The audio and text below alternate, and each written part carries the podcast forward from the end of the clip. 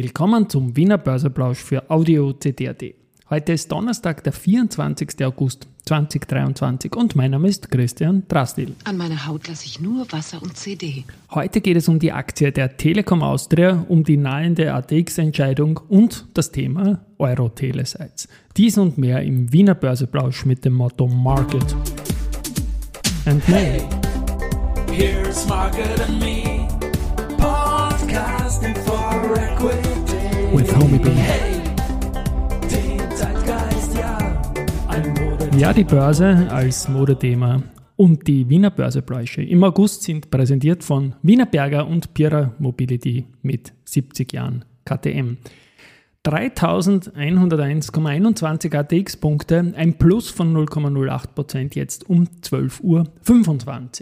Aber gestern im Nachmittagshandel ist der ATX noch deutlich unter Druck gekommen. Es waren vor allem die Ölwerte, die da gedrückt haben und wir sind mit diesen 3101 Punkten jetzt um 25 Punkte unter dem Jahresstartwert. Auf der Gewinnerseite heute die AT&S mit 3,9%, die SBO mit 1,3% und CAIMO mit 0,8%. Verliererseite die Wienerberger mit 0,8 im Minus, Verbund 0,8 und die Lenzing mit 0,7, nur noch knapp über 40 Euro und auf Jahrestief. Beim Geldumsatz ist es so, dass die erste 4,9 Millionen Euro zum Mittag hat, die OMV 4,2 und die CIMO 3,1. It's time for the main. Ja, Main Event in den nächsten Tagen wird die Telekom Austria sein. Es steht ja die ATX-Entscheidung an, die Beobachtungsliste für August, die dann entscheidend ist, wird in den nächsten Tagen kommen. Und laut unseren Rechnungen ist die Telekom Austria klar drinnen, jetzt was die wichtige Kategorie der Handelsumsätze betrifft. Und ähm, die Sache mit dem Streubesitz, der könnte ein bisschen kleiner werden, aber das wohl erst nach der Liste und selbst mit kleinerem Streubesitz, weil es zuletzt eine Aufstockung gegeben hat, sollte sich das locker ausgehen. Aber das Komitee entscheidet, wie gesagt, wir haben vor Monaten darauf hingewiesen, als es noch nicht so visibel war, die Telekom Austria. Die wird das schaffen. Die Aktie zieht jetzt auch schon schön an, das Ganze auch mit Volumen, zuletzt fünf Tage im Plus, lauter so kleine Schritte, aber es wird.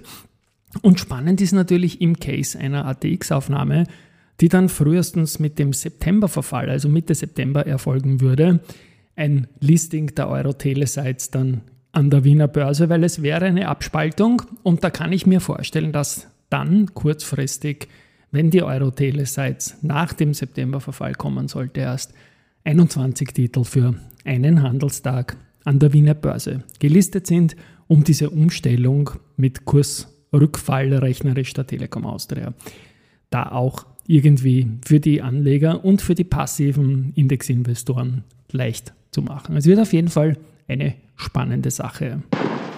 Tennisturnier ist falsch, aber er kommt jetzt in Tulln bald. Ich suche einen anderen Jingle und das ist der. Keine harte Pause, Geschichte wird gemacht. Börsegeschichte. Da ist es auch recht spannend. Heute vor einem Jahr, am 24.08.2022, hatte der Verbund sein Alltime-High mit 113,6 Euro. Dann kam der Hammer. Das ist ein wichtiges Candlestick-Muster, das Böden abbildet. Gibt es auch inverted, je nachdem, ob man bullish oder bearish ist. Und ein wichtiges Candlestick-Signal, das, ich meine aber nicht diesen Hammer, sondern den Nehammer, den Karl Nehammer, der ist dann im Herbst gekommen und hat diese Übergewinn-Geschichte in den Markt getragen, die uns über verschiedene Branchen bis heute nicht verlassen hat. Ja, und der Verbund, der notiert jetzt eben nicht mehr bei 113, sondern in der Region 75 Euro. Heute vor 14 Jahren hatte die Strabag die schnellste Kursverdoppelung in der Börsegeschichte. Das waren damals 168 Werktage vom 9. März 2009 und einem Kurs von 9,89 bis zum 24.08.2009 und einem Kurs von 20,56. Ja, und vor 23 Jahren, einige werden sich noch erinnern können, ähm, Blue Sea, das war eine österreichische Firma, die in Frankfurt an die Börse gegangen ist, hat sich nicht allzu lange an der Börse gehalten, aber die hatten vor 23 Jahren am 24.08.2000 ihr IPO. Der Versicherer Unica hat im ersten Halbjahr Prämienwachstum gehabt von 7,9% auf 3,7 Milliarden Euro. Insbesondere die Schaden- und Unfallversicherung und die Krankenversicherung haben beigetragen. Konzernergebnis hat sich mit 97,2% fast verdoppelt auf 171,6 Millionen Euro. Zinsumfeld hat da sicherlich positiv reingespielt. Ausblick ähm, ist man zurückhaltend jetzt nicht mit negativer Tonalität, sondern überhaupt mit irgendeiner Aussage, weil es sehr viele Dinge gibt, die man schwer einschätzen kann. Und insofern kennt man das schon von der Unica, aber letztendlich, sie haben in den letzten Quartalen immer geliefert. Die Anteile an der russischen Raiffeisen Live, die bei der Unica waren, hat man an die Renaissance Live, ein russisches Unternehmen, verkauft. Das war weniger als ein Prozent vom Konzernumsatz.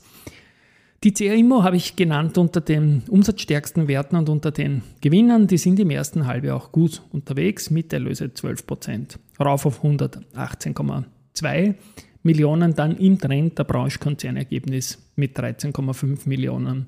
Unter dem ersten Halbjahr vom Vorjahr die EBITDA-Erwartung, und das ist das Wichtigste für das Geschäftsjahr 2023, wird aber von größer 200 Millionen Euro auf größer 250 Millionen Euro angehoben. Und das ist der Grund, warum die Aktie jetzt ein Comeback über 30 Euro heute gefeiert hat und sicherlich nach und nach da eine tragende Rolle auch bei den Handelsumsätzen in Wien einnimmt und zu einem Big Immobilienplayer mit der Immofinanz gemeinsam wird. Gut, was haben wir da? Yes, den Antrittsauftrag. Diesmal geht es um die Lieferung eines neuen Herb-Rückgewinnungskessels mit Digitalisierungslösung für die Zellstoff- und Papierfabrik von Murim PMP in Ulsan, das ist in Südkorea. Gut, einen Auftrag hat auch Montana Aerospace von GKN Fokker. Und da geht es um die Fertigung komplexer Strukturbauteile für ein Business Jet-Programm. Die gefertigten Teile werden an das Werk von Fokker in Pappendrecht in den Niederlanden geliefert. So, das war es eigentlich eh schon. Da haben wir noch, ja, haben wir noch Research und das spielen wir noch ein.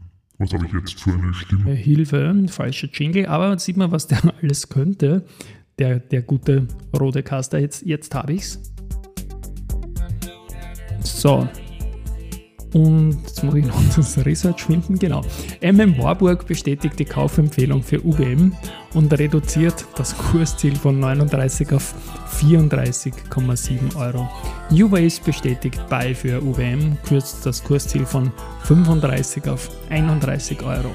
Raiffeisen Research erhöht Capsch Traffic.com von Halten auf Kaufen und das Kursziel von 12,5 auf 15. Die Wiener Privatbank bestätigt Hold für Föstalpine, geben Kursziel von 34,7 auf 31 Euro Retour. Kepler Chevreux bestätigt Wienerberger mit Halten und passt das Kursziel von 29 auf 28 Euro an. Ja, sorry, dass ich über meinen eigenen Verdrucker, Verdrücker lachen musste. Ich bin da durchaus ein wohl zu kindisches Gemüt. Aber was soll man machen? Tschüss und Baba. Bis morgen.